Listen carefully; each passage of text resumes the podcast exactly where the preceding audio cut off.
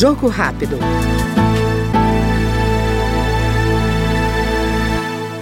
O deputado Geraldo Rezende, do PSDB do Mato Grosso do Sul, ressalta a importância do terceiro setor e da saúde para o desenvolvimento do país. Segundo ele, o novo legislativo vai ajudar a trazer unidade ao Brasil. Quero aqui reproduzir o mesmo papel que fizemos ao longo dos quatro mandatos anteriores.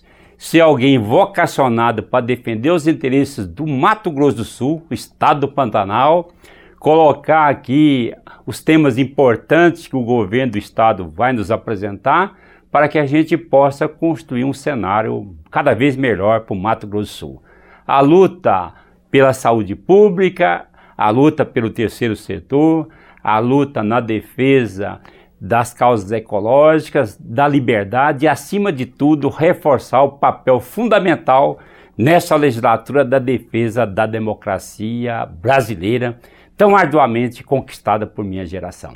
Eu espero que a gente possa ajudar a construir nessa legislatura aquilo que, infelizmente, nos últimos tempos separou, dividiu o nosso país. É preciso construir unidade para enfrentarmos os grandes problemas que o Brasil nos oferta.